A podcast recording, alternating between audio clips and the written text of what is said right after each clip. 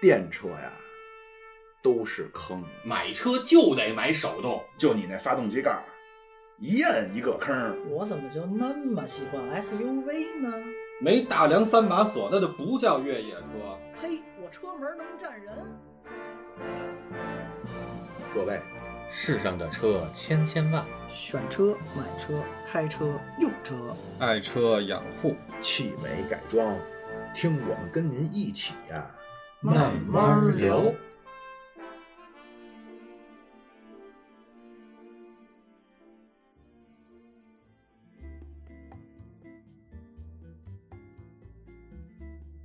哎，大家好，欢迎收听我们这一期的汽车痴汉啊、呃我是八卦。我是小苏，我是阿杰，哎，这个话说啊，最近是出了不少啊关于这个行车安全的这个事儿。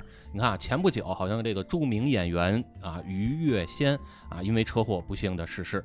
然后呢，过了没几天，一个做餐饮的大佬叫林文叫什么？林文钦。哎，林文沁啊，又因为这个车祸也是不幸的逝世啊。在这样的一个悲痛的事件之后呢，我就觉得啊，咱们其实作为一个聊车的这样的一个节目，是应该站出来好好来说一说这个安全驾驶的这个话题。嗯而且其实我是一直认为什么呢？就是这个安全呀，它一定不是说只依靠这个你像优秀的这种呃被动驾驶啊，比如说我这个车有多防撞啊，我有多少个安全气囊啊，也不是说是呃依靠这个现在一直说的叫自动辅助驾驶，嗯对吧？你就能高枕无忧了。而且呢，这个我就一直认为这个驾驶的安全呀，应该一直掌握在咱们驾驶员的这个手里边儿。那么，所以今天啊，我是想咱们就不聊车，咱就好好聊聊这个开车的这个经验，以及这个驾驶的这些安全的规范动作嗯这就不聊车是吧？很好样的，啊， 所以规就规避一些问题对规是避吧一？些所以就是嗯之前谢大脚这个事儿，包括林文钦那，主要是说的是那个电动车某电动车品牌嘛。嗯，对，啊，包括爆出来说，现在其实国家也在打压所谓饭圈文化，就一帮这这开车的人，厂家都出来道歉，一帮车主不行，我们买这车一点毛病没有，它就是好 的，哎这有点降智，真的，实话讲，有点降智，降智是什么意思？就降低了人们的智商。哎，是，这确实是，而且我觉得其实很多媒体啊，包括这个就是某些这个从事广告行业的人啊，哎呦呦呦呦呦，广告行业招你了，哎，真真的是没有底线，对吧？ 这个宣传出来的各种东西，你看很多之前一直在宣传说他们的车是自动驾驶嗯啊，然后呢就是在广告上宣传是自动驾驶，结果在说明书上车辆说明书上人家写的很很标准，人家叫辅助自动驾 驶或者叫自动辅助驾驶嗯啊，然后底下呢还得再给你标注一句话啊，叫整个驾驶行为中啊，你的这个车辆的驾驶员是不能够完全把驾驶行为依托给车辆的，你自己还得有一定的掌握权，随时准备接哎入。是，但那视频里是俩脚俩脚丫子，什么大方向盘那边儿上，然后拿手跟那儿打打对王者荣，耀因啊，为因为你广告你宣传的时候你说是自动驾驶嘛，那对吧？对吧？你拿这个当卖点，那人买回来人不体验体验吗？嗯对吧？包括有些品牌宣传他们有什么这个叫什么紧急避险功能啊，其嗯实说明书上根本不是这样。一会儿咱虽然不说车，一会儿咱也可以带着 说点。咱不说车，那行吗？这期节搂目不到住此结束。哎，好的啊 哎，呀，想提起来了就搂不住。 所以就是那我们就先来聊聊，嗯，所谓的现在就各种忽悠你成叫自动驾驶，什么就是就完全离开双手那种的。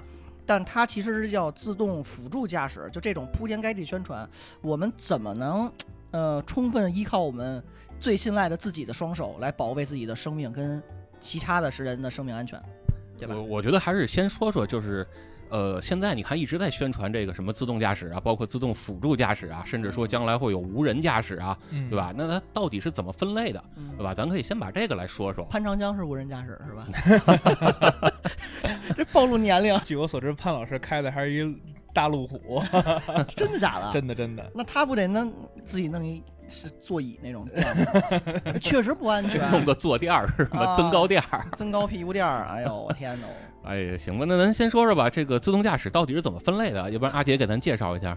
呃呃，首先我阐先阐明一下自己的观点啊，其实我是对自动驾驶这个事儿吧，啊、是持这种乐观态度啊，对你肯定的，你哎呀呀呀将来你就不用雇司机了 嘛，又省一笔钱嘛。呃巴老师没活把儿把了，把老师开了啊，对对对对，所以我觉得这肯定是个未来趋势，但是在目前这种情况下，其实这个世界上也没有一套就最终的定论，就到底哪个解决方案是未来这个自动驾驶的这么个方向 就是现在其实是有几套不同的解决方案，啊是吧？，？对对对，嗯比较我先典说一套吧，行就是让巴老师永葆青春，一直当你的司机。我我觉得这方案其实最终我说你你们这带着骂人，啊你这嗯无人驾驶让我当司机，那嗯不算人是吗？放摆张照片儿，巴老师的啊，还是得黑白的是吧？印度版块啊，对，嗯呃，据我所知是现在比较典型的吧，有三个这个流派，哎然后以谷歌，然后特咱们熟知就天天说的这特斯拉，嗯，还有这个国内的这个知名巨头百度，这就是空洞派，对吧？然后还有什峨么？眉派、哎，哦武当派、 啊武当派啊啊，然后这三家是有这个自动驾驶领域算是比较这个领先的这个公司吧。嗯，然后他们三三巨家头是吗对他们三家这个方向也不大一样，像这个特斯拉，它就是还是比较专注于这个视觉解决方案。对他现在用这个叫 FSD 嘛，对吧？对，而且它是基于什么呀？它现在现有的这个车车车够多，采集的数据够多，嗯然后来升级自己的算法，来这个实现自动驾驶。就是满大街拍照片去，哎，对， 那在中国他现在还能拍吗？不是各种军事禁区不让他进吗？ 都，那咱也不确定了。嗯，然后还有就是谷歌这个激光雷达这个方案，然后听呃听起来，我个人感觉是比较怎么说，呃覆盖面比较广，也比较这个合理的这么个方案，靠这个激光雷达来感知这个路况啊，这个障碍物，嗯然后来分析来这个路况实现自动驾驶。就跟潜水艇似的那哎这个。是跟蝙蝠似的，蝙蝠好像不是雷达，是声呐。啊，对呃，一个道理啊，一个道理，差不。多差不哎多都是就是波，，就是你探发射出去一个终于波，然后我终于又能打回来反嘛驳。巴老师意思了，哎呀，太激动了反正载都入是史册啊，都是波，哦，对， 区别不大。然后还有波就涛是汹涌的波儿啊，然后还有就是百度了，百度的是一套基于物联网的这么个设计，哎，高级了，对，嗯而且它的这套自动驾驶系统吧，对这个基建的要求比较高，因为嗯我家要住在亦庄嘛，就天天路上全是那个百度、阿波罗、嗯那个自动驾驶的测试车。嗯，它这套东西的设计原理就是，比如说对这个红绿灯儿啊、信号灯，然后对这个线路还有道路的这些环境，然后需要一些识别来那个运算。所以它这个基建的要求比较高，可能在咱国内能实现，去国外就不一定能好使了。啊，国外那下下也违章乱搭乱搭乱建，然后城管不不抄进小小小商铺是吧？对对对，国外也有城管是吧？所以这虽然这个研究方向都不同，但其实这个自动驾驶还是有一个统一的等级的区分，对吧，巴老师？对对对，先说先说说这仨吧。其实我觉得这仨也挺有意思的，他们各自走不同的方向嘛。你像刚才说的这个谷歌，它是用这种叫呃雷达，你甭管是超声波雷达呀，还是这个激光雷达呀，它哎这个对其实是更原始的一套解决方案，嗯，对吧？你看刚开始有这个叫 ACC 自适应巡航的时候，最开始用的就是这套思路，嗯对吧？？它在好多车的那个前边的前杠或者前边的那个大标大 logo 那个位嗯装雷置，达，哎，在这后个边小藏眼一雷达，嗯，啊，然后放在那 logo 后边儿，然后就能往前探测了啊，这是最原始的一套方案。它的这个优点其实在于什么呢？在于是说它的反馈会比较及时嗯，啊，并且呢，它在弱光环境下。啊，它的优势是比较明显的对啊，但是你像这个特斯拉，特斯拉其实它是，呃，原来它也用过类似的方案，只不过嗯现在，呃，你像行业里边有些人啊，这个我跟他们交流的时候也都说是基于一些成本的考虑，嗯因为这一套东西硬件成本其实是挺高的，包括你将来如果一撞了之后，你将来如果再去走保险，啊，赔付的金额也不低，那都得是五位数起。哎对呦，，而且我觉得还有一个问题就是，可能是特斯拉，它毕竟是一个，它是最早做这种车的嘛，它的车是最多的，所以是考虑到这个市场原因，它得把这个车供出来，对吧？它交付出来他其实是想说这个把这种成本转嫁到软件上去哎对，啊，这样软件成本我只要这个这个研发出来，那我就复制分发啊，嗯就就得了，所以这样它成本就会降低很多。我以为要转嫁到消费者身上呢，一直在涨价。呃，对对对，然后还有一个是说，呃，它的优点在于什么呢？在于这个光线好的时候，它的识别能力其实是要比这种雷达要会更好的嗯，啊。所以你看，除了特斯拉，我特别欣欣这个这个念想的这个品牌，哎呦，这对吧心 心念想，这骂他十八辈儿祖宗了，已经是。嗯对你这个这个斯巴鲁对吧？斯巴鲁那套埃塞特用的也是这种叫双目摄像头，嗯啊，仿生学嘛，就是用人的这个这个双眼的恐惧去这样去去识别啊嗯三 D 的这种效果，呃，也是用的这套解决方案。啊，也是用这个摄像头识别出物体来啊，然后来去判断我要不要刹车呀，要不要拐弯啊，这个等等等等的。然后你再看，其实我是觉得啊，将来真正最好的是什么呢？还是刚才阿杰说的这一套，阿波罗啊，百度这一百套。度对，因为它是基于物联网的嘛，对吧？我们就想一个环境，就是将来你想象中，大马路上的十字路口可能都会没有红绿灯了，哎呦喂，那么因为我只要在这儿放一个这个 AP，对吧？或者我放一个基站，然后我给这个附近的车都发一个信号，告诉他们这个路口现在是红灯，是红灯状态，所以你车只要接收到我状态，你就知道我是红灯了，不用看到我真的在这儿摆一个红绿灯了。嗯，就可以对吧随便低头玩手机了，是吧？ 哎嗯对，对而且还有什么呢？你像刚才不也说了吗？这基于物联网，那物联网有什么好处呢？就是附近的车都会告诉你我现在这块路况怎么样，然后我的行进路线是什么，我将来我到这路口我是要直行啊，还是要拐弯啊？那你后边的车就知道了，我要不要提前并线，或者我提前呃怎怎么怎么安排我的路线。对吧？所以它这个会更及时，甚至说你说物联网将来跟家里边冰箱联系上了，我冰箱里边 这可口可乐没了，然后这个车自己就给你开出去买瓶可乐给你开回来，嗯是吧？就是这种基于物联网的，我觉得它的这个将来的生存空间可能会更大。嗯，所以这仨就相当于一个是拿瞪大眼睛去瞅，一个就是拿雷达或者声呐去去去发 波儿，哎然后回馈，最后一个阿就是都根呃是吧？ How you g 啊，对。然后百度这相当于就嗯等于是你连着网了，有人给你中央调控了，你就是坐车里就等着就完了 哎，对，啊呃，。差不多是这意思。百度就这样，相当于是最可以脱离人呢，这就是最不安全呀！把老师引回今天的这个一 期，对，这还有一什么问题呢？就是它越是这种脱离人的价值，就越有可能被黑客攻击。哎，对吧？你看早年间那个电影《速度与激情》啊，里边不就有这么一个场景吗？拿一个设备捣鼓两下，然后就把附近的停车场里边的车全给黑了。下饺子是噼里啪啦的，呃，对，全。掉下来了，嗯然后去围堵，对吧？所以这个嗨，那你们这这直男专用这斯巴鲁没事儿 啊，连收音机都没 有，我们我们你黑个屁去我们还手动挡呢，你黑了我，我我我挂一档行不行呢？ 拉手刹，对对对，你下不去 啊。对，然后你看刚才咱们是从这个叫自动驾驶的几大派别去分类的，对吗？嗯那其实呃，SAE 啊还给这个自动驾驶分了一个级别。啥是 SAE？你看，你看你就没好好听我们之前的节目。哎，哪期？哎，之前咱们聊机油那期就嗯谈到过什么是 SAE，、哎，哎，叫美国汽车工业协会，是是这么个组织啊。他们呢给这个自动驾驶分了一个级别，现在来看呢，基本上是分了六级，啊，就是从零级一直到五级。那咱们现在说的这个辅助自动驾驶呢，基本上是存在于 L 二到 L 三啊，就是第二到第三这么级别之间。嗯啊，那这个咱一个一个来说吧。首先，这个 L 零是什么呢？就是零级呢，啊，这个东西其实已经很普及了。哎，对，相当好多年前就已经实现了的东西。啊哎，对哎就是初级啊，相当于是最初级。对，基本上呢，就是您看您那车上啊，只要有这么一个东西叫定速巡航，我们就都可以把它归为这个 L 零级。那最简单的理解呢，就是这个东西它只负责控制你车辆的油门儿。你设置一个速度，那没达到这个速度，车就给你踩油门儿；达到这个速度了，它就松开油门儿。嗯啊，就这么一个东西。然后呢，后来再发展啊，变成了除了能控制油门，还能控制刹车了，甚至呢能控制一部分情况下帮你打打方向啊，这个就叫做 L 一级。那大家可以简单的把它理解为呢，叫这个自适应巡航。你像刚才我们说的 ACC 啊，哎啊对带一些这个偏道辅助啊，现在广告里最爱用的这个词儿，哎对自，适应巡航。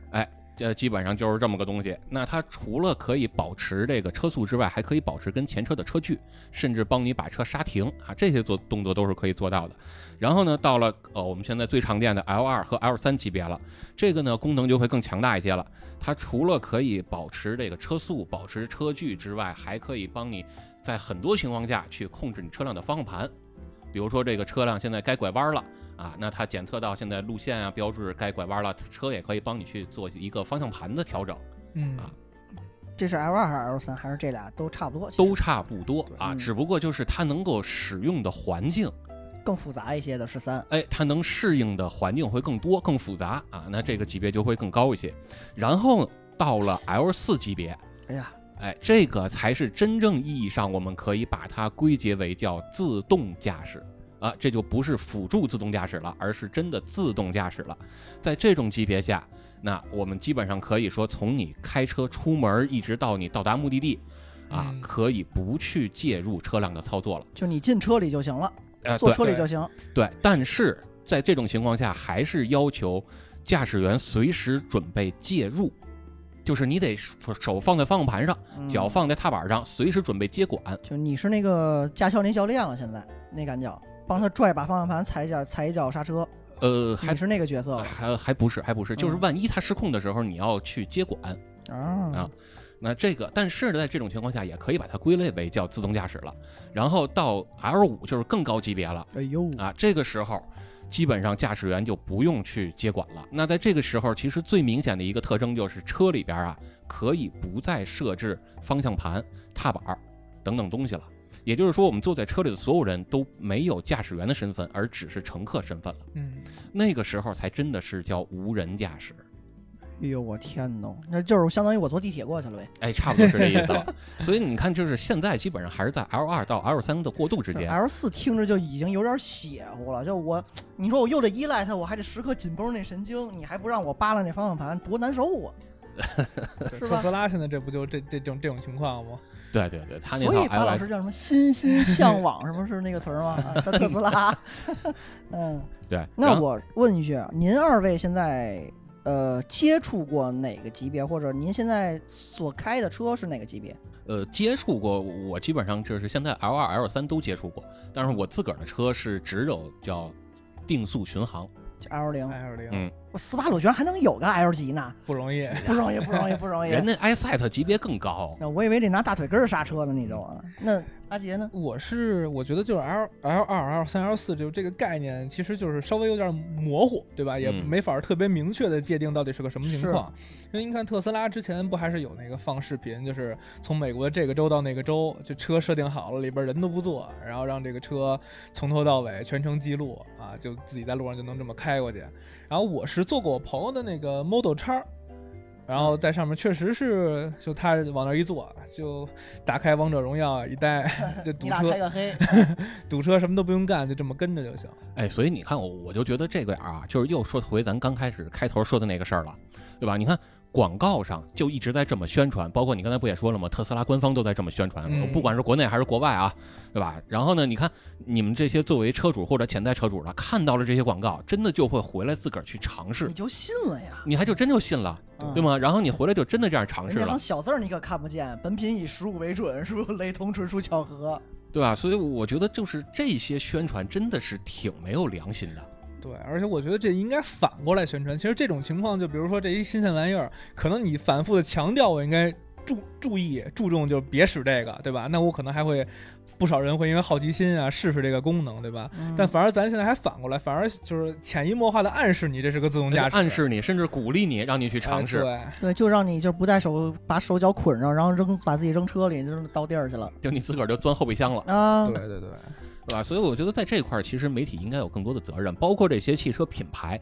但是现在能看到的好的一点是什么呢？就是很多汽车品牌已经开始重视到这点。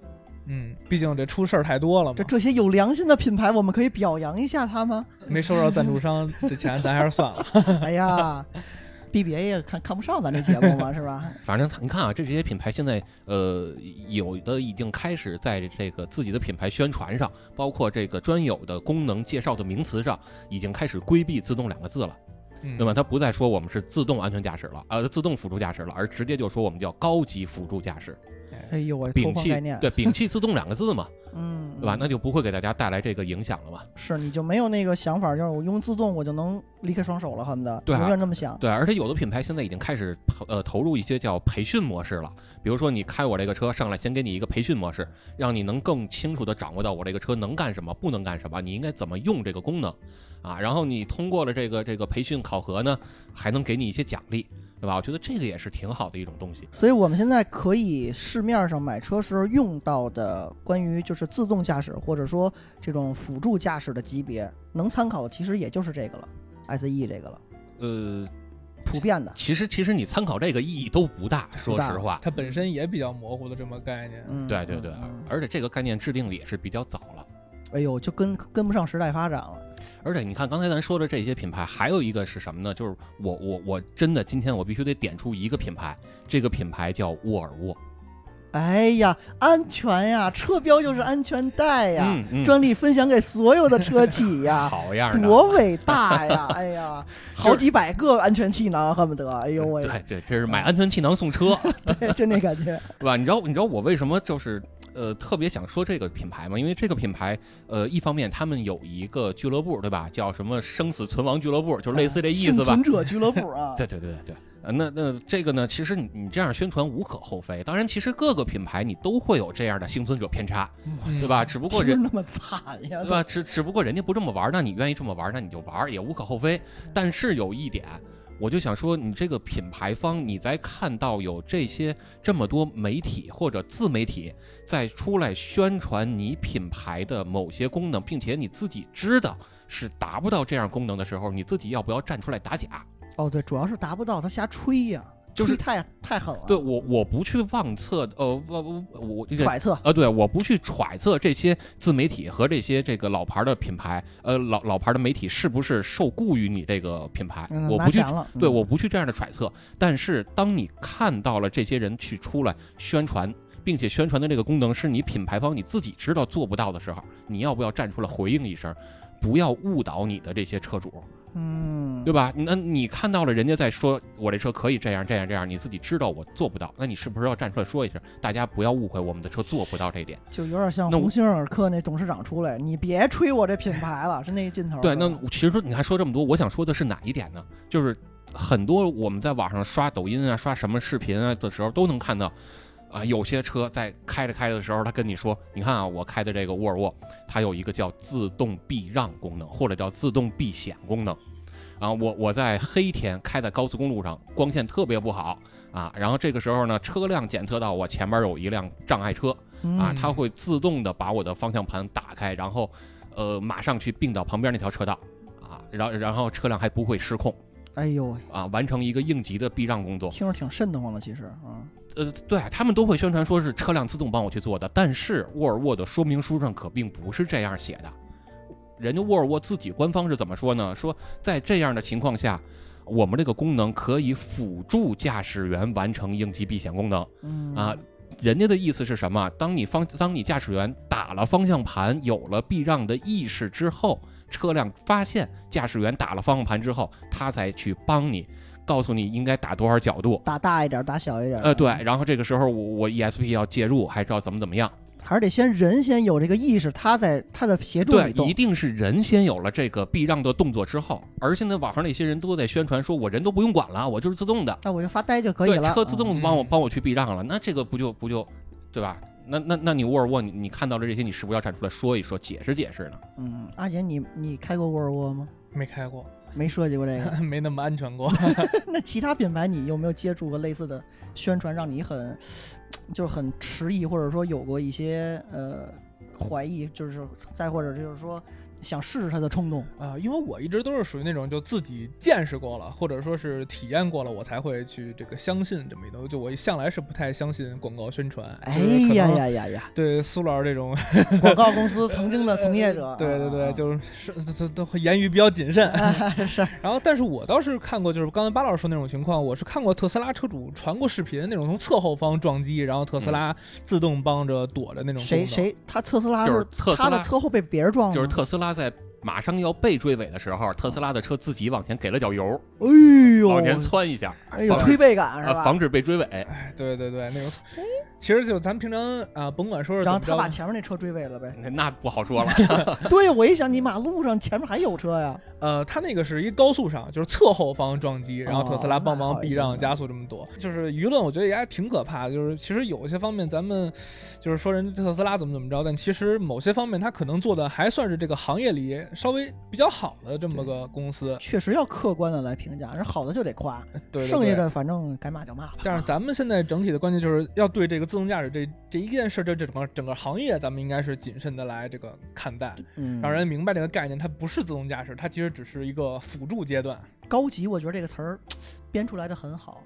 就所以规避了自动就这个你给你的这个潜意识里的依赖。没错，没错，嗯就一定要避免使用“高级”这两个呃“自动”这两 个字嗯这故事掐 了，嗯啊。所以你看，刚才阿杰也说了，就是我还是觉得啊，呃，有那么一句话叫“打铁还需自身硬”，嗯，对吧？你看刚才咱们说了这么多的功能，这车辆的这个叫什么高级辅助驾驶啊，功能再强，还得需要你人随时随地的可能要去接上啊，接接一把，对吧？你随随随随时随地的要这个接管这个车辆的驾驾驶行为，对吧？那呃，咱们刚才说了这么多，这个关于自动的辅助驾驶啊，或者现在这个避免了之后叫高级辅助驾驶啊，说了这么多这个车的功能啊，我觉得还是得再翻回头来说一说。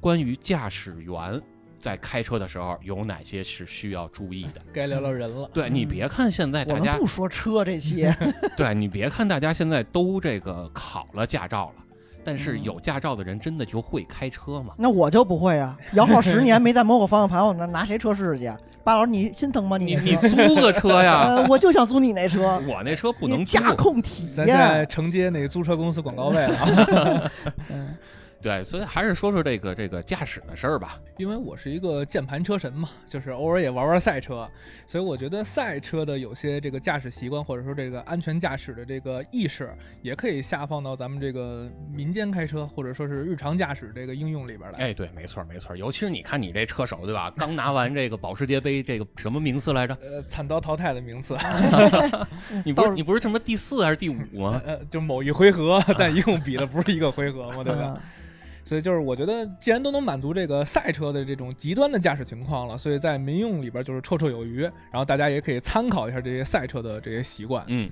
比如说，啊，比如说咱这上车之前先熟悉车辆呀，嗯，对吧？检查一下这车的各个情况， 先先在百度上查查参数是吗？对对对，趴底下看看底盘。对对对，不键盘车神 吗？先百度一下，啊先插 USB 接口，把键盘插 上。然后连接一下 OBD Two。嗯对对对，咱起码首先要做到这个绕车一周，看看这个车的情况，比如这个刹车呀、这轮胎的胎压够不够啊，对吧？装没装轱辘？ 嗯啊 对对对，对，咱在日常里就是看看车的周围前后有没有这个障碍物啊，或者说小朋友啊这种瞎窜的，对吧？咱熟悉一下周边嗯谁情家况。熊孩子哎，呀，这这点真的特别特别的重要。都小猫小狗，怎么孩子还往车底下钻呀？不是真的，网上有好多这样的视频哎对对对，就是在你这个开车出来，尤其是倒车的时候，现在很多人不都是车上都有那个叫倒车影像了吗？啊，嗯它还不是倒车雷达了，它是倒车影像了，所以他就会觉得，你看我这个这个视频大屏幕上都给我显示了，后边没人，没障碍物，也没有小动物，那我就踩油门倒车我就走呗。结果他不知道你倒车影像其实是有很大盲区的盲，区嗯直接就把人小孩子就给就给撞了，然后就给碾了。所以，所以你一你定嗯还是得说围着车转一圈儿，我觉别得巴老师在抨击 SUV 那种底盘可能相对来讲比较高的 车，那可能是那种没有配全景摄像头的 SUV， 但我我是没听说过那撵孩子小猫小狗会有很多，哦撵孩子以前的新闻还挺多的，我真印的象不里，少。对对多对怂啊的不是多，这这孩子多缺心眼儿，家长嘛去了？就就是盲区挺大的。其实咱们这个车嗯就是就是，咱管不了人家孩子家长，咱就从自个儿身上对多对多对多做是好吧。别惹这事儿了啊！对对对，还有就是比较检查一下胎压，这个比较关键。因为我妈之前有一回开车，就是碰上过那种胎压，就轮胎被人扎了，一看就是那种恶意扎的情况，她也不知道，然后就往外开，这车斜那么狠，她也没发现，然后就这轱轱辘就瓢了。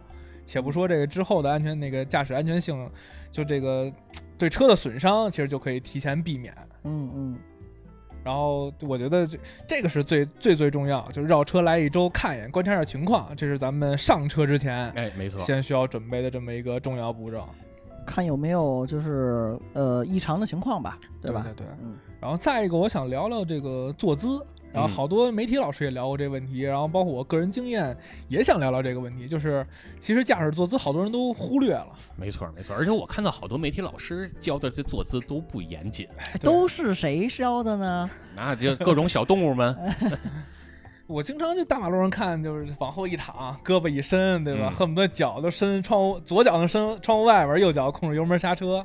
哎呦我去，前两天刚看一网图，就是这左脚伸在窗户外边那么开这车不的，一字马了吗？我去，对的，所以就是这个坐姿其实是对驾驶来说是比较重，我我认为是最重要的一点，因为你其他所有的这个驾驶，甭管是这个主动防御啊，还是你这被动的这个安全意识，你都是建立在你这一个合理的驾驶坐姿上，要不然你这多再有意识，你操控不出来。咱这不也没用吗？没错儿，没错儿，没错儿。而且还有一个是什么呢？就是这个被动安全，比如说你的坐姿如果不科学的话，你真的撞了什么？你觉得你车里边有就是十几个气囊，你可能这气囊对你不是保护功能，反而是伤害你的对，功成能。二次伤害了。对，所以阿杰给咱说说吧，这个坐姿到底怎么调？啊、咱先顺着巴老师刚提这个这个安安全气囊这问题，我觉得安全带的这个高低啊，好多人其实这是比较忽略一点，啊包括好多这个媒体老师他们调什么方向盘距离啊、踏板距离，但他从来没有提过安全带高低这个问题。嗯，因为这个安全带它，呃，大家开车的时候可能好多人都忽略一点，就是它的那个连在车上那一块儿，它其实是可以调高低的有的可以调上下 的，啊。对对，就是可嗯以调上下，要不然就比如说你勒在肩上，你可能高点儿，你万一一急刹车成勒脖子了，嗯哎按气囊还没出人就就极端情况，你要不勒肚子，要不勒脸了嘛，对那个对斜线，哎，吧还？真是对，这就是我现在这个车，它没法调高低，对。我就就特别别扭，知所以我道说吗？有的车可以调嘛，因为你像打个出租那些车都是调不了的，老车。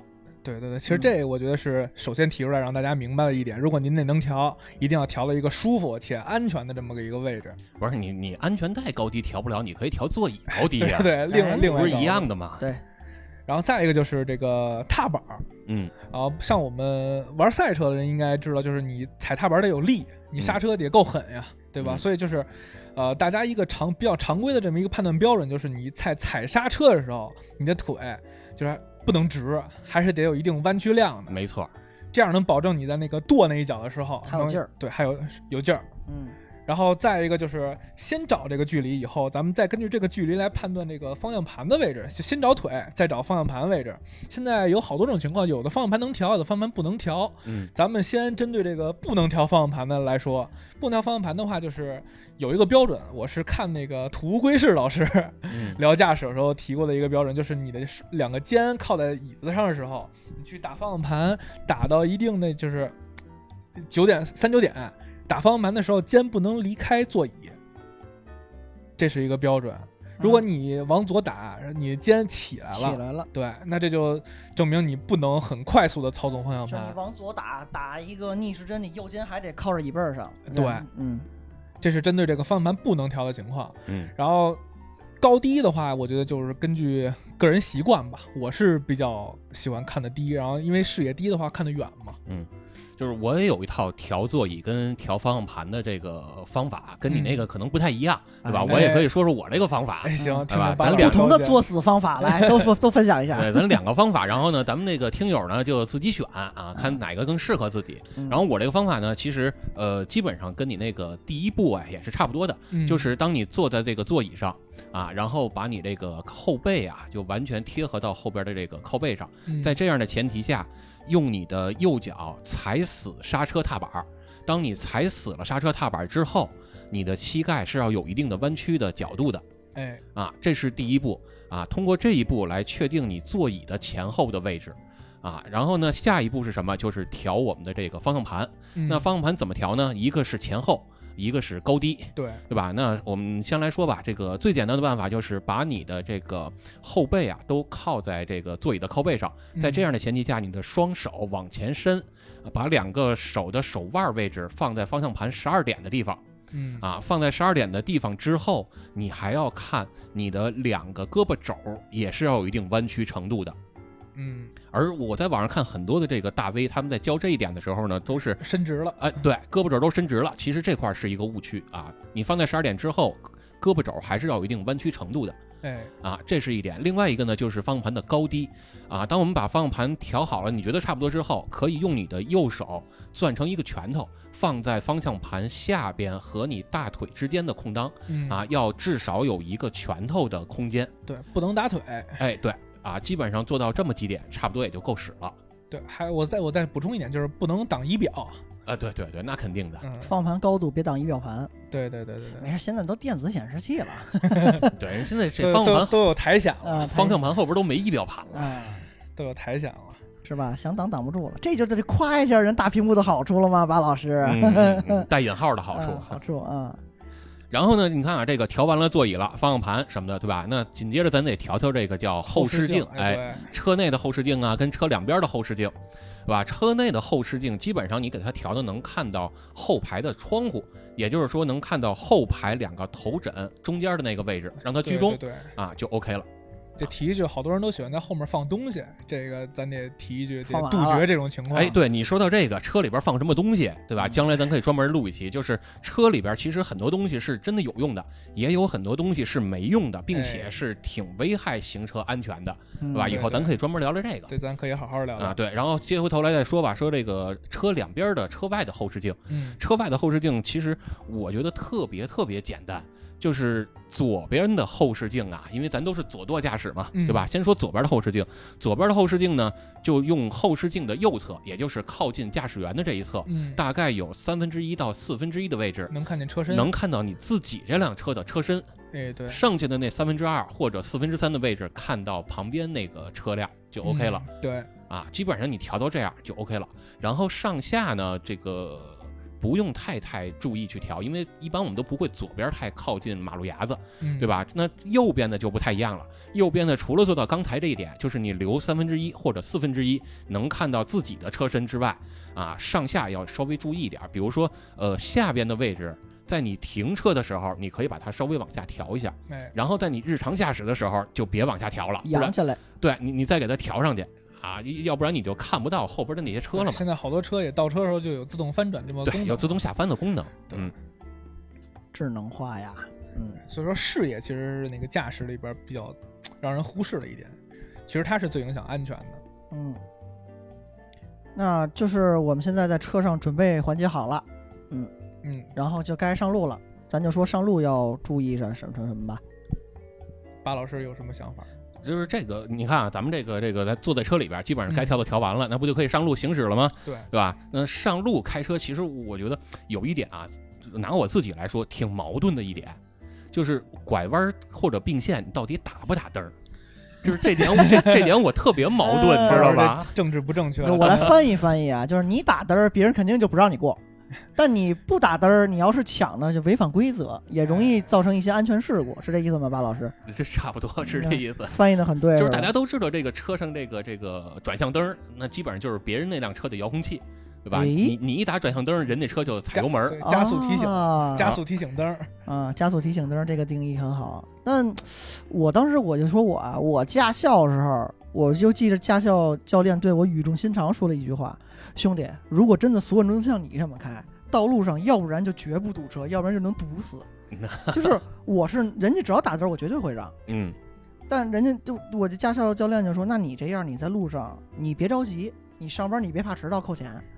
你你半夜两点出来 嘛，对吧？嗯，离十分钟的路程，早上八点能到单位，是吧？呃，，对对。嗯，挺好。你看啊，这个说到这个打灯儿这问题，刚才我来咱们这儿就是录音这地儿啊，我来这儿的时候，我不是打车过来的嘛，然后我坐在副驾驶，前面有一辆车，就直接从我们前边啊连并三条车道，这违规了呀。”但是人家打灯儿了呀，那也不行，你每条道打完之后，你等三秒再打，哎然是后再啊走 再打。是，所以你知道，我就特别想说这个事儿嘛，就是之前我在网上啊也看到过这样的视频啊，有一个这个某个性别的这个司机，对吧？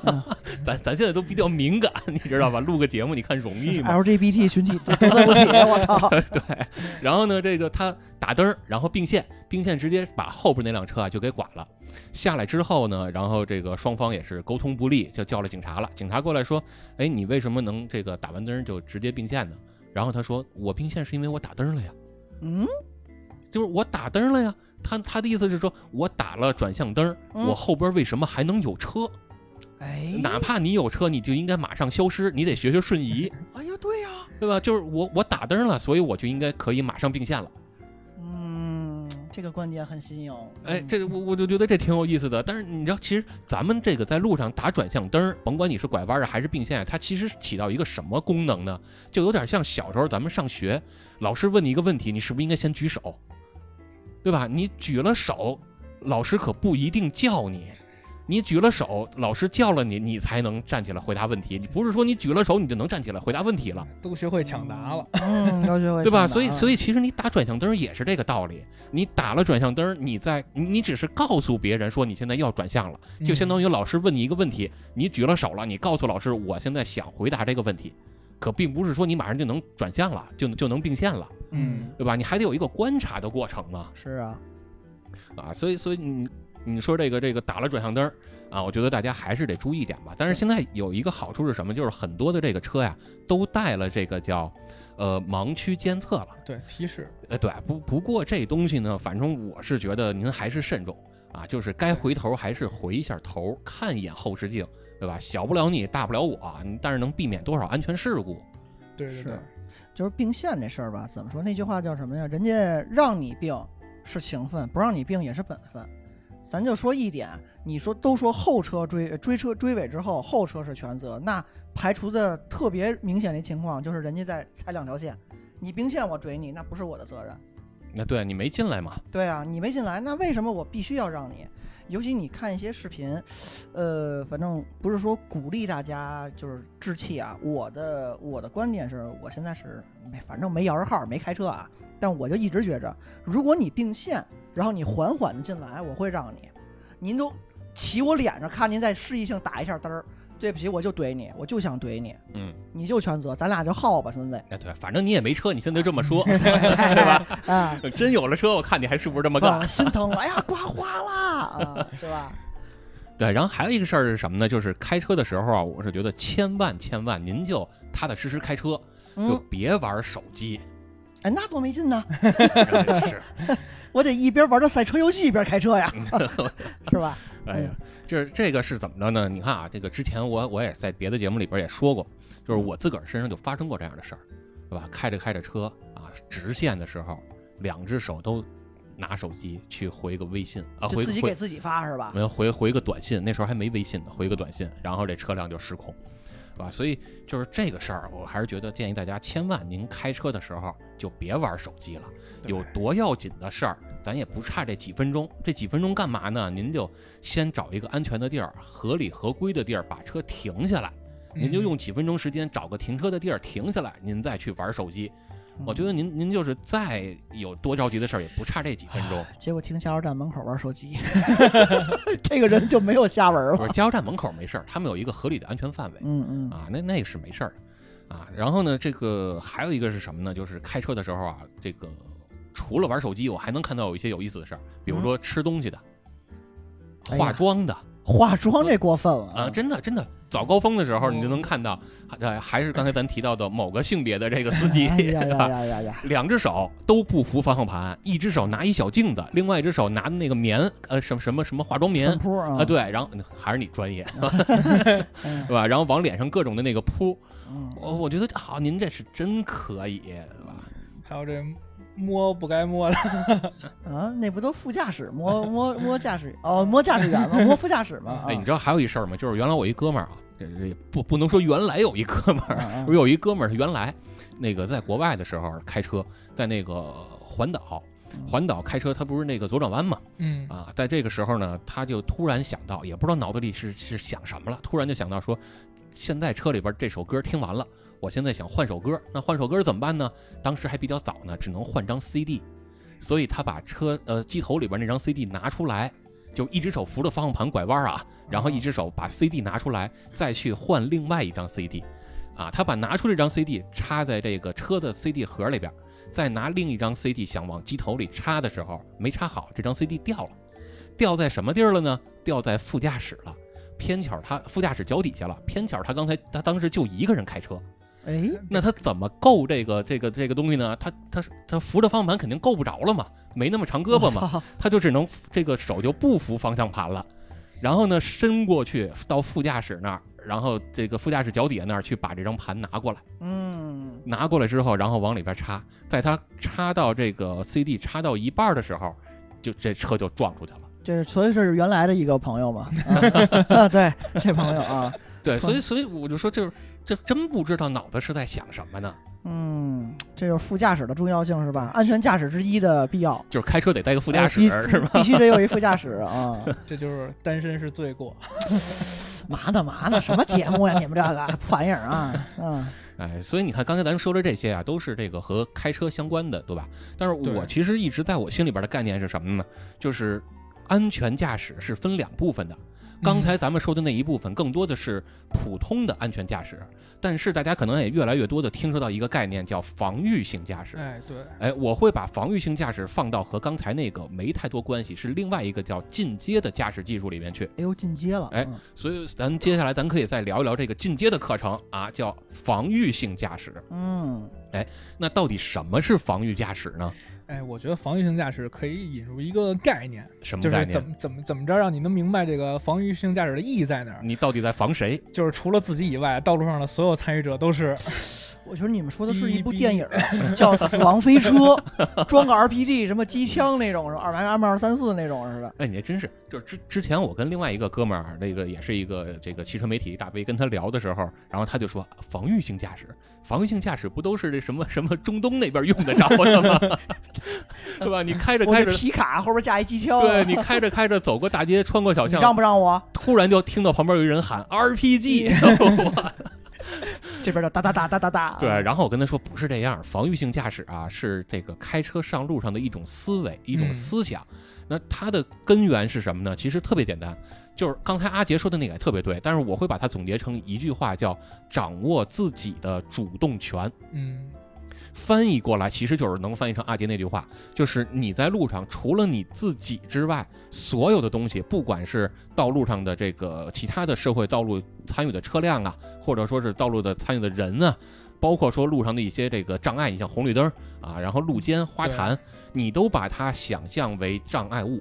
我操，那你们这不叫死亡飞车，你们这叫大逃杀，全员恶哎呃，人，全员恶人，除了我，这全是想弄死我的。对，你嗯你像我，我基本上是每回在路上开车，甭管是开自己的车还是开别人的车，啊，这个甭管是上下班路上啊，还是说这个开车掌握一些乐趣啊，都是用这样的思想去开车哎呦的，我天，就是这太邪恶都了！是你都是把别人呃其他的这个这个东西吧，这个想象成是一些路障，那死有亡威胁，有固定的路障，有移动的路障，嗯，嗯，就跟做事儿一样，就咱提前考虑考虑坏的情况。我的天，你们这太极端了。嗯，这我我倒觉得这真不是极端，而是一推广出去，让大家都是这样去看的。你的意识上要达到嘛。对，没错儿，没错儿。那那这个东西到底怎么来做到呢？我觉得就是来有几个选择。实操，嗯哎那那呃，我简单的大概给它从我的概念里边啊想了这么几个选择。那咱一个一个先来说说吧。捋啊一捋，对，先来捋一遍，一会儿咱们再一个一个详细说。那一个呢叫行车的车速的选择，嗯，那根据路牌啊，呃，是是啊，但是有时候不一定，啊，有一上速向下之间的区间嘛，是吧？呃，也不一定。哦，对，一会儿咱来详细说。一个是你的车速的选择，一个是你的车道的选择。比如说现在这条车道啊，咱这个行进方向，这条马路上有三条车道，都能执行。那你选择哪条车道呢？ 哎，对不吧罚我钱那条都不都不罚钱呀、啊，都不是罚公交车钱。道了是吧？对啊，那那你这时候你要选择哪条车道对你自嗯最有利，掌握这种选择车道的主动权。对其次呢，比如说你的选择你跟车的对象没很关键啊，也是一前个面那选择。车贴一个女司机追我就得追我，你你这你这说的就不 对，对哎，吧 这不是闷头闷头怼，你干干嘛歧视人家女司机呢？人家女女车手也不少，啊对，吧？你看，还有呢，就是选择，比如说，呃，行进的路线以及躲避的路线，这个就不是车道了，车道是你笔直行驶，嗯对吧？那比如说前面突然有一个车啊，他这个这个这个上前别你一把，那你应该从左边超还是右边超，还是你选择刹车避让？就是这种，你也是要随时去有一个脑海里有一个概念的。嗯，再有就是选择超车的时机，所以基本上是这五个选择，嗯？通过这五个选择来掌握开车在路上的叫主动权。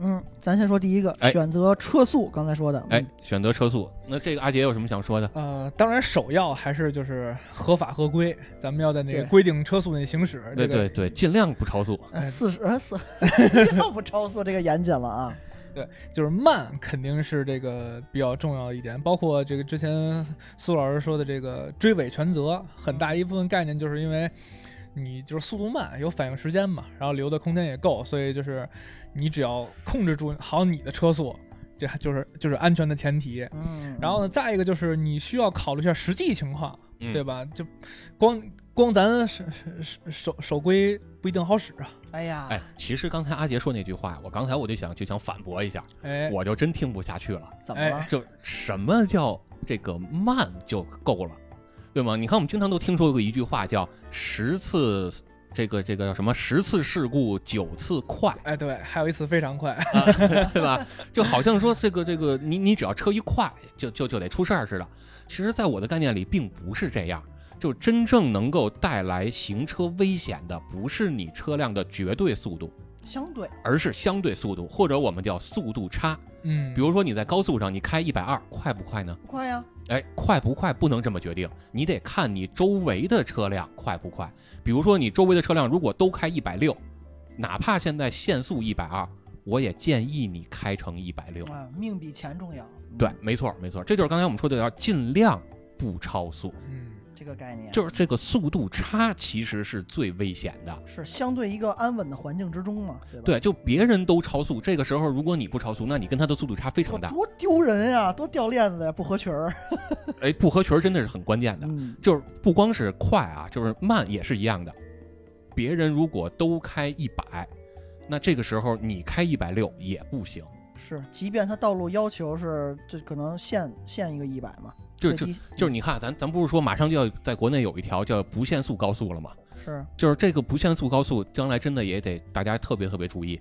你别看这个公路，呃，这高速上是不限速，那别人如果开什么样的车速，比如别人都习惯了就开一百二，那你开一百六也是，虽然你不违章，但是也是不安全的。嗯，就是一定要合群儿，这个是特别关键的，因为合群儿才能减少你们之间的速度差。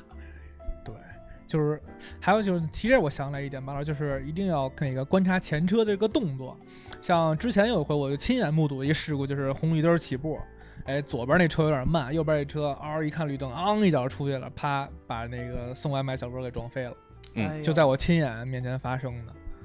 所以就是就对这个道路预判，就别人为什么选择这个车速，你也需要考虑一下。哎嗯，对，比如你跟路上开着开着，突然别的车都突然减速了，然后您那儿还傻不愣登的往前踩着油门往前冲，那嗯你不出事儿谁出事儿？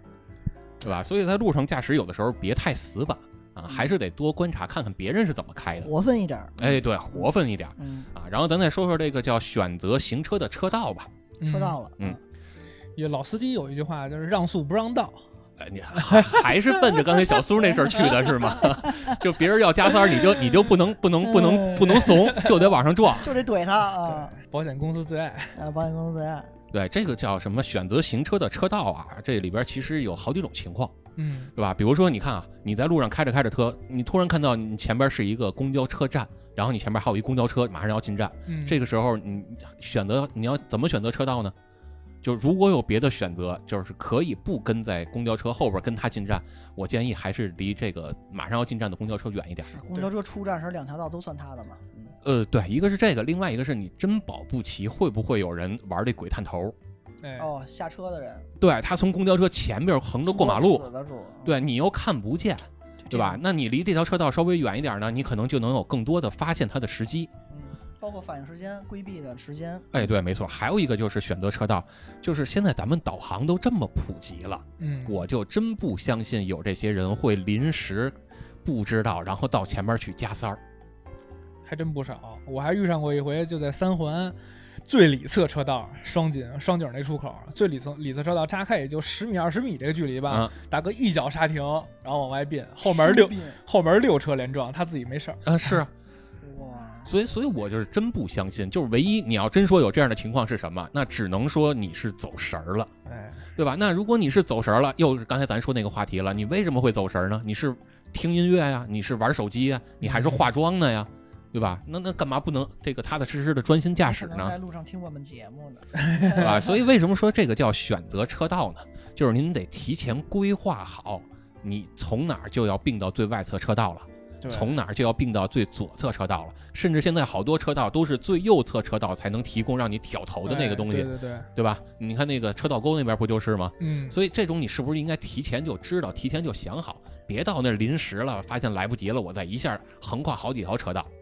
对，然后再再聊个这个稍微那个极端特殊点儿的情况，就是咱在辅路经常能碰上那桥底下掉头的车辆嘛，对吧？咱嗯把他那掉头那道儿，如果情况允许的话，咱给提前让出来。嗯，因为我之前就亲身经历过一回，就是我在辅路正正儿八经开，当时隐隐约约就是这男人的 第六感就来了，我就觉得这这掉头车道里得冲出个什么玩意儿来。你你还你那不是第六感，你那是小宇 宙。然后果就果不其然，我还特因为那是方庄那个掉头嘛，然后我记小特苏就窜出来了，我记得特清楚，那车就噌一下掉头，不不带减速的，就从那掉头桥洞里直接冲出来了。我如果没有留当时留足那两条车道距离，和当时我没有提前观察到这个自行车道没人的话，我不做这个避让就怼上了。是，所以这些细节呀、它真不是说您这个看看书啊，或者从驾校出来就能行的，对，是吧？还是一个是经验，另外一个呢就是多听听咱们节目， 哎对吧？嗯，或者多进群儿跟我们沟通沟通，交流交流。收藏点赞加关注，哎，那怎么进群儿呢？哎，那只能参加那个加巴老师的个人微信了。啊，是什么？呃，苏苏哥开始报上来，啊，S T I 八 G U A S T I 八卦，S T I 是他最爱的车，对，八卦是他的昵称。这个还七个还昵称，啊哎呃七位数排在一起，那就是巴老师的微信。对您添加之后，您备注个汽车，备注个痴汉，备注个我爱车，有我就有喜有欢斯多巴少斯有巴多鲁，有多少个地儿能让你备注啊？ 您就可以加入我们这个比较比较成熟的 这个痴汉群体，痴汉群体啊。但先说明，这个群体可能女性听友比较少，这是我们男人的，也算一种天堂吧啊！ 哎你这说的不能这么说，咱们欢迎女车主。呃啊这这这赶紧来一个吧， 零的突破呀！对，然后呢，说完这个，咱们可以再说说这个叫什么呀？叫选择跟车的对象。刚才咱们不也说了嘛，对吧？嗯公交车还是建议大家远离，对， 对吧？咱不能，其实严格来说不能叫远离，咱应该叫礼让。哎，对，你看这词儿用的，哎呀是吧？主要是这公交车个那大妈你惹不起， 这啊个对对层对这层次一下就上来了。档次啊，对咱那格局展开了。呃，啊礼让公交车，嗯是吧？那除了公交车之外呢，我还总结了这么几个，一个是大车，哎，个儿大的，大车真是您得躲着远远的。就是你知道啊，曾经有一回，我跟那个某一个电台的那个人啊，咱就别说是谁了，我们俩晚上出去有点事儿，男性啊，决斗晚晚上有事儿，嗯，呃，对，是是出去跟别人聊点事儿，然后聊完了回来呢，我们在一个乌漆麻黑的地儿逮了一辆车啊，然后回来啊，在这个时候呢，我们就突然感觉到地啊在震，哎，就坐在车里边，这轮胎跟避震的减震功能已经不好使了，感觉到这个地都在震，我们就说怎么回事儿啊，然后就就四处看嘛，那你四处看的时候也也回头看了一眼，结果能看到后边有一辆。啊，也看不清车牌号的一辆，这个叫什么渣土车哎，渣土车冲着我们就冲过来了。哎呀，一边过来一边闪着灯儿，嗯，然后我们当时是红灯啊，然后那个因为晚上也没什么车，我们红灯就停在第一个了，我们后边也没车，那渣土车就从我们后边冲着我们就过来大了，哥要闯红灯还得让你躲开是吗？呃那那那只能这样啊，然后我们就跟司机说，司机咱赶紧吧，宁可闯红灯咱也赶紧躲吧，这哥们儿肯定是没刹车了，刹车坏了，因为这种车很多情况都是超载，对，他容易过刹不热住车嗯嗯而且这是一个问题，另外一个就是之前咱们好像也提过，就是这种大车啊，你想让它完全停死，再把这车提速提起来，那可费老劲了。啊，十几个档，你像什么法斯特变速箱，对，是而且吧还有一种情况就是，他那对大车司机个人来讲，他撞你比刹车要安全。呃，对，哎，对对，这是这是这是， 对，好多人得明白这点，人家肯定是首首先保护自己你的是安一个全减。速带啊，啊对对，尤其像那种之前看过一新闻，就是大车司机为了躲前面的车，前面那车违规操作，就是刹车什么之类的，他就是急刹，然后后面那些带的那些货往前钢管挤对钢管挤过来，他自己跳车。像这种司机肯定是少之又少，就算有这个意识能做到的也肯定是少。嗯所以咱们要明白这一点，就是人肯定要首先考虑自己，是对，所以你看，就什么叫防御性驾驶啊？这就又说到一个，说回咱刚前了，呃，刚才了。如果当时那个司机，就是我们坐的那个车的司机，他车里边的后视镜正好调的角度是特别合理的，嗯能看到后边。那后边司机晃远光，他是能发现的，嗯但是因为他可能调的位置不合适，人家晃远光他看不到。没注意。那我们回头看到了，提醒他赶紧闯红灯就过去了。哎，那这个时候还是保命要紧嘛。是然后那辆渣土车就连减速都没有，从我们身边唰一下就冲过去了。如果你没有你没挪开，他就撵着你们呼啸就过去了。对，所以还是要躲这个大车远点儿，包括你在山路上、在国道上哎，对吧？对都躲这大车远点儿。咱就说一个最普遍的吧，崩石豆子儿你就受不了，你哎离他近了是吧？你跟他后边儿，对，你看原来我们玩车的时候，好多车，尤其是这个这个德系车，都讲究前面戴个口罩，哎，嗯对？吧？这个前保险杠啊、前机盖的前一半啊，戴个口罩，就为了躲这石头子儿嘛。嗯，哎，还有一类车也得特别小心，什么？呃英文叫 taxi，哦哎呦，咱没有针对某些群体的意思哎啊。呦我去，就是不仅限于这个 taxi，也包括之前咱在那个那个老庙那边聊的，嗯，对吧？那个汽车摁喇叭的那个那些那些车，老的那些什么呀？滴滴滴，哦哦哦，你看你哦非得说 说，哦对吧？就是汽车就是摁喇叭的那营运类些的，哎，对，营运类的嗯，这个也小心点儿。他这个好真的保不齐他什么时候就连并好几条车道就扎你前面来。嗯是出租车，他们确实怎么说呢？相对开车会比较野，因为或者他们就叫路由子，他们是能贼空就贼空啊，他们是能贼空就贼空嘛，嗯，对吧？可所以你一定要防着他们。可能对人今天想休息了， 对，关键是这行这这行业咱苏老板也熟，嗯，我怎么又 熟？这行业您您家传吗？对吧？咱这还是连续剧得听之前的节 目。是，对，然后还有一些车，哎，我觉得有一类车咱可以把它归类为叫不要命的车。这车听着是很诡异，啊是什么？哎，比如说你看在路上啊，这个红绿灯儿一脚油门就窜出去这种，然后呢，哦在两条车道里边儿来回的就跟玩贪吃蛇似的对，嗯呃来回钻的那种 Z 字车。形前进啊，哎，对，就是这种车啊，您看着它，它只要但凡一这么干，宁可咱现在赶紧先找个地儿离远点停车，我先等你，你先踏踏实实过去，我再我再重新上路不行，走。我就得治上，你不并线，我就怼你前面，我就是不让你过，我怼 死你，你行追尾我，你还并线追尾我，是吧？这就是没车人的自白。 对对对这说说一痛快，哎呀，过瘾过瘾啊！对，然后这是一类，还有一类啊，叫特殊号牌车辆。这特殊号牌车辆呢，其实咱也不用详细解释了，大家可能都知道是什么样的车。嗯对吧？我就想说一个事儿，你像原来我们有一车友，啊，这是在哪儿咱就不详细就是说了。原来有一车友，看来不安全驾驶，嗯，他还真是不安全驾驶，他怎么呢？他就是开车的时候啊，然后听歌，啊嗯，，就是摸 CD 那个吧，是不是另一个另一个。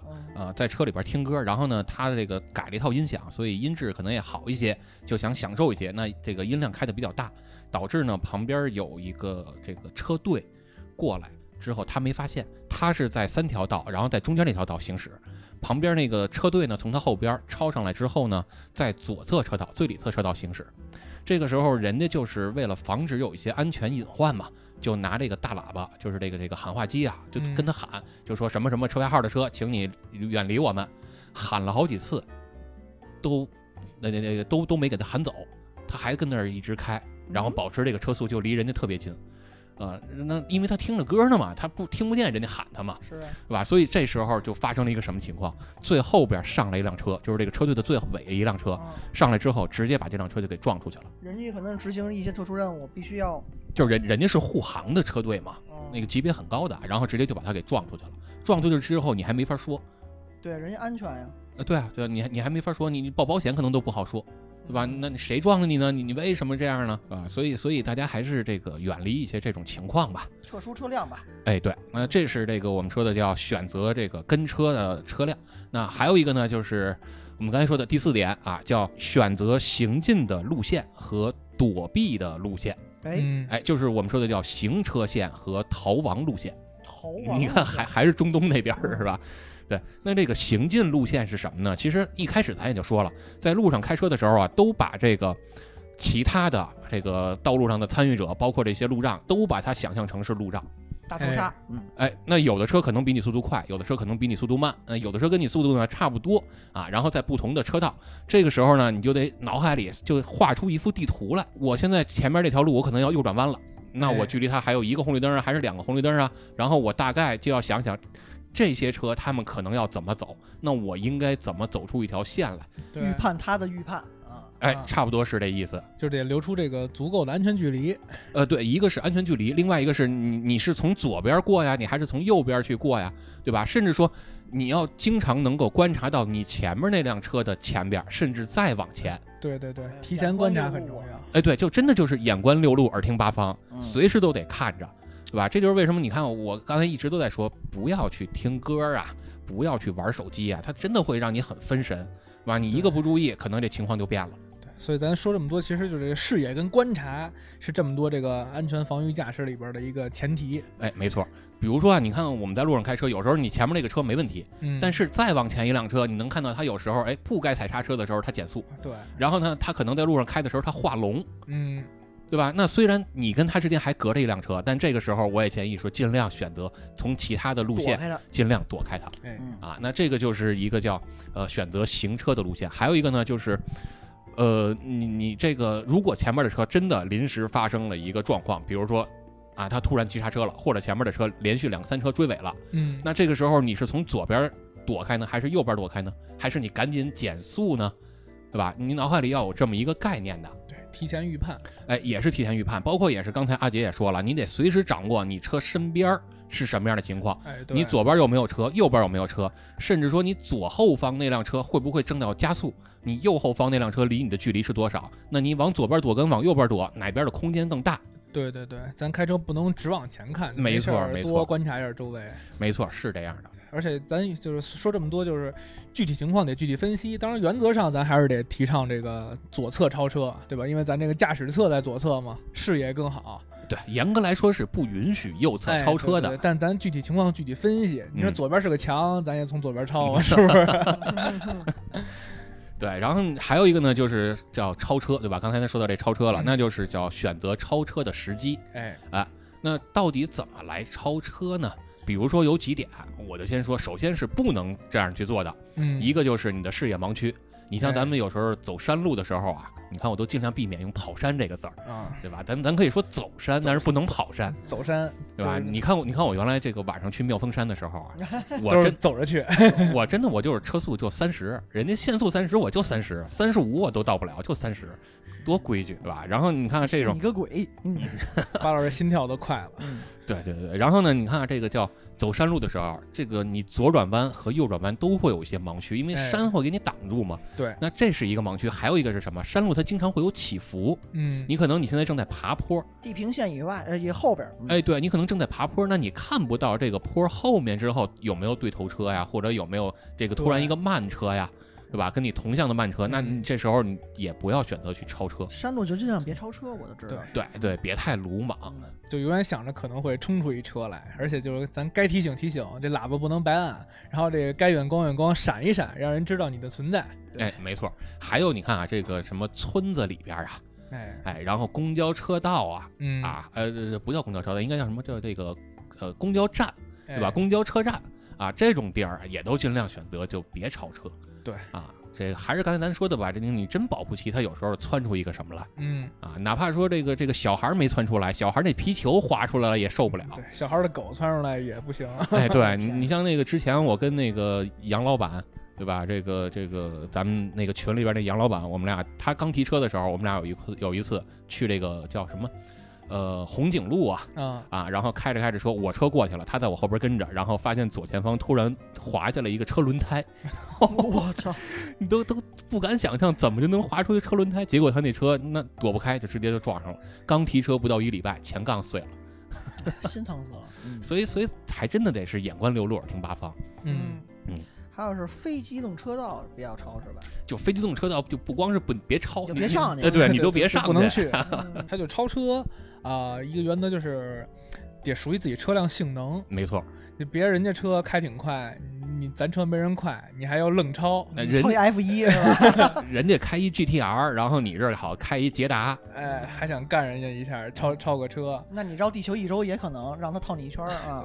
还有超车一原则就是要快，尤其是这个超大车。嗯，就我个人的这个经验都是，比如看见一大车，尽量的远离它。就结合咱们上面说的点，嗯就不仅是跟车，就是你的这个车周围，你都别让大车存在。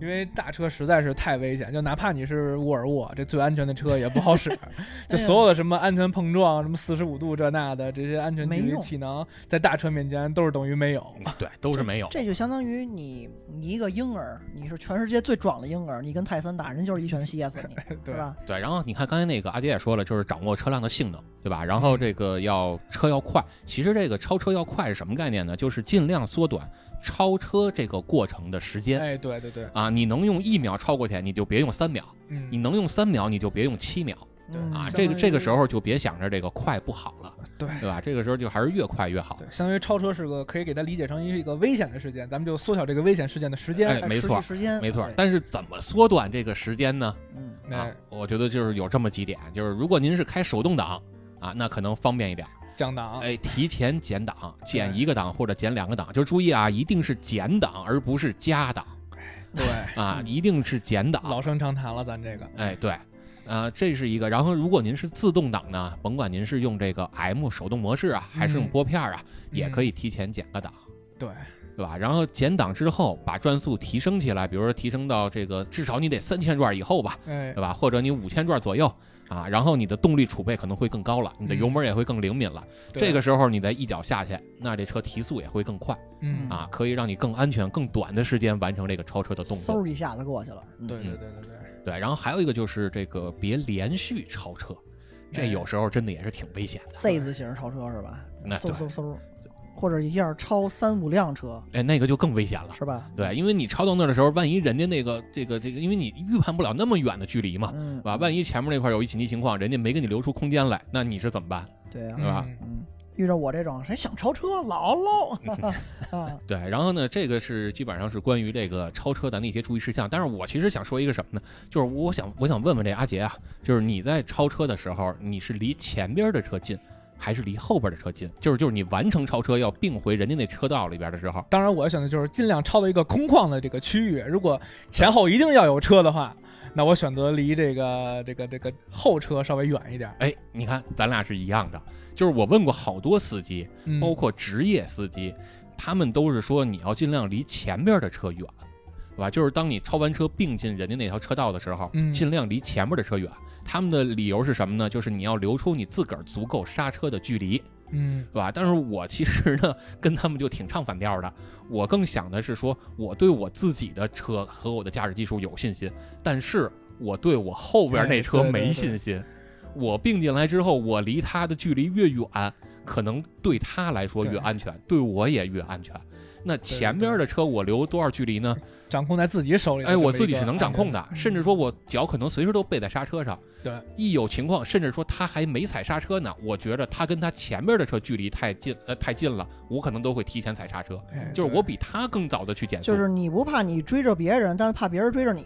嗯对，，因为因为还是你这个东西你自己能把握，就尽量不要把主动权放在别人手里，对吧？咱一开始不也说了吗？什么嗯对叫防御性驾驶？就是要尽量多的自己掌握主动权。嗯就我不怕把别人捅死，我怕别人捅了我。嗯对，就再极端点情况，就哪怕最后真的撞了，那咱自己控制在手里，就跟前车这个距离保持的好坏，也起码是轻微的。哎，对对减降低伤害最低嘛。嗯对，但是咱还是尽量别撞。对对吧对对那你看，为什么能做到咱们说的这种？你看我跟阿杰都是尽量离前面的车近，离后边的车远。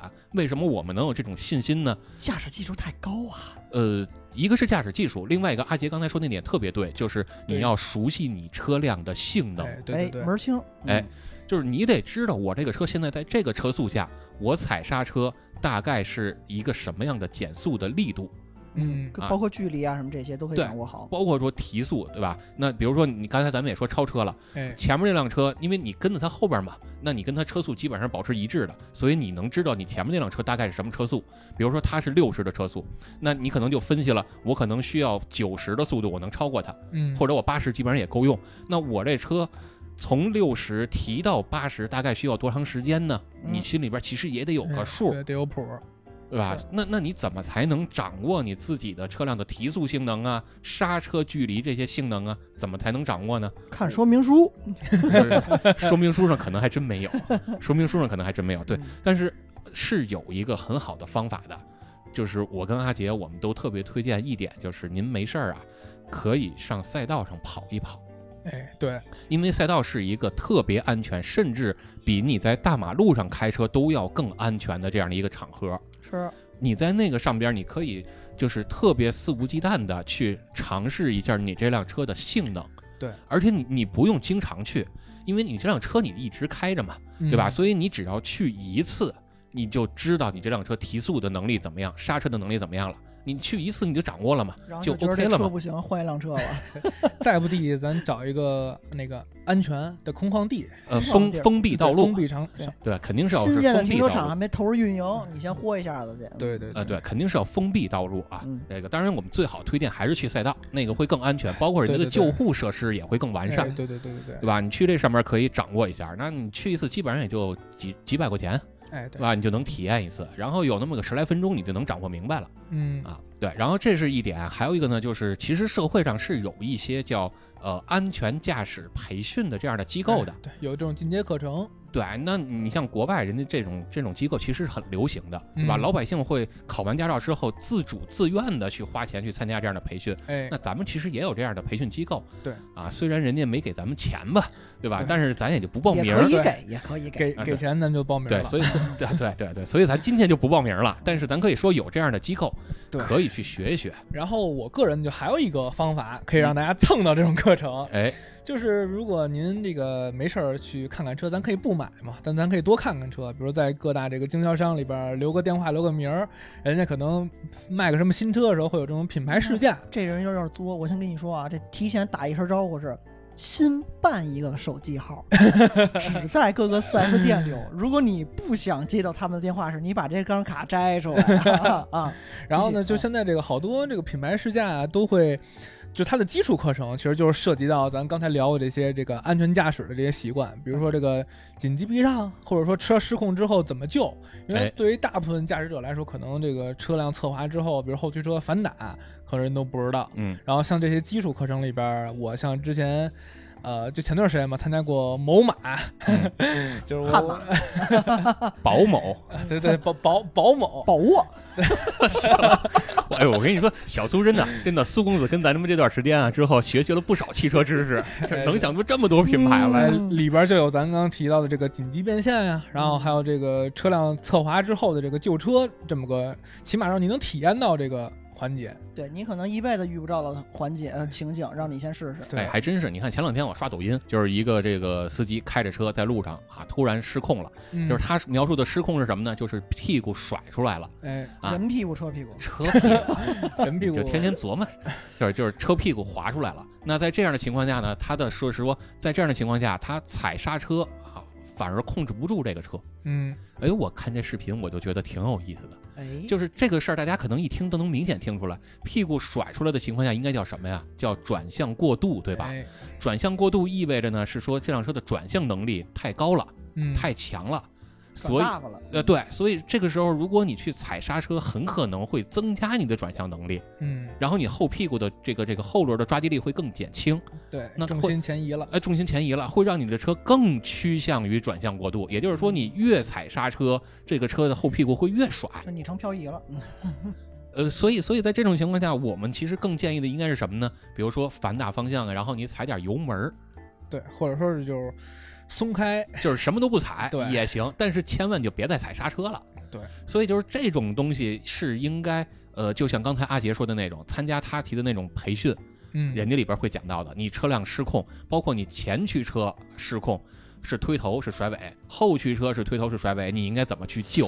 哎呀，驱动形式我们好像也聊过一期呀、呃，那那个还没放出来，还没啊放出来，对，哦那那个那个将来有机会咱剪完了就放出来啊啊。然后呢，这个这是一种，还有一种就是，你这个车一旦真的爆胎了，嗯，你应该怎么去把车稳住？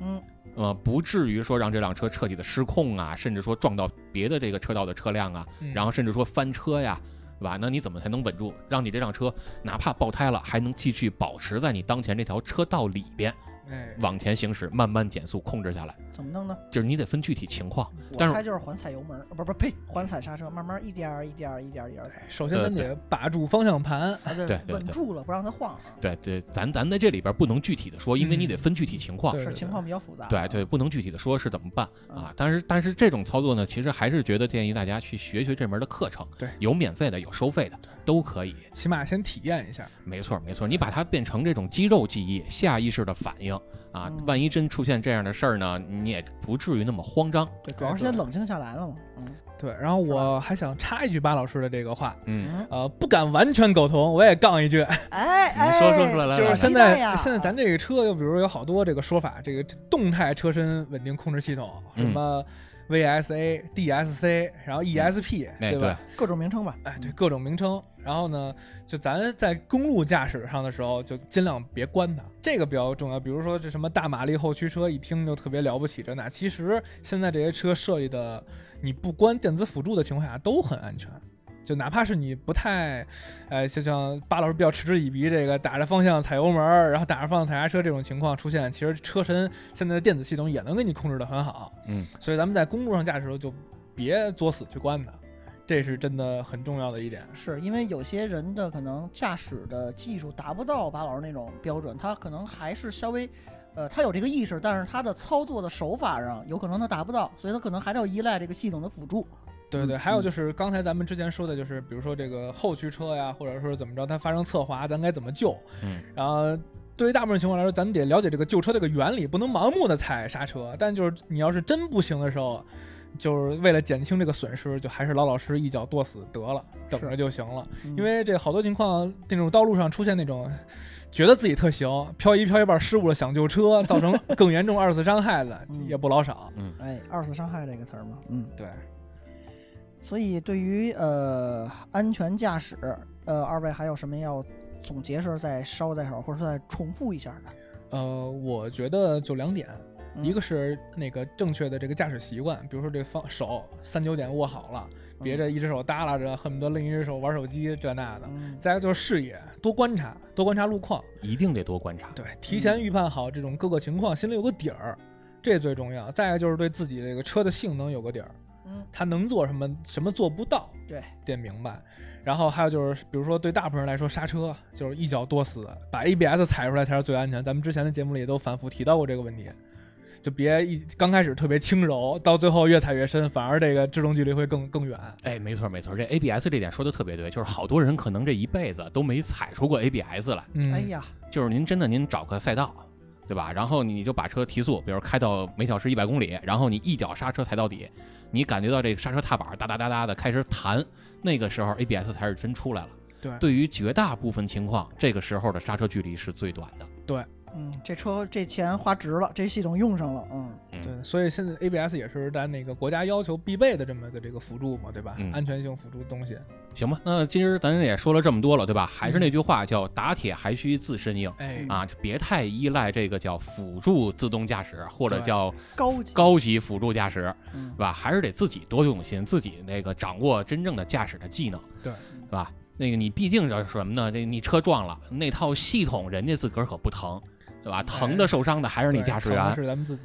对，所以还是踏踏实实开车吧。哎这个别玩手机，别这个这个对吃东西啊、化妆啊什么的。沏茶，哎，对对对对对，对你看一说到沏茶，还真是这两天这电视剧，对吧？据说带火了某一个这个 这个这个什么茶山这个品牌，嗯是吧？就是还是踏踏实实的。您要真有急事儿啊，把车停在路边儿，嗯，哎办完了您的事儿，咱再回来继续开车，不差这几分钟时间。是另外一个呢，就是开车。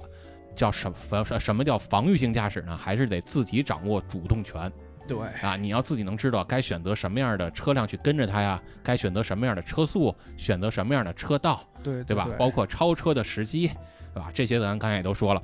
那最后呢，那个咱们可能就再总结一句吧，还是建议大家高高兴兴开车走，平平安安回家来。然后，呃，咱们将来可能也会再聊一聊和这个车辆上啊。放了哪些东西可能会影响车辆安全的，对对各吧？种再聊物聊这件个内容，好吧？那将来也可以期待咱们以后的节目，那就先到这儿吧。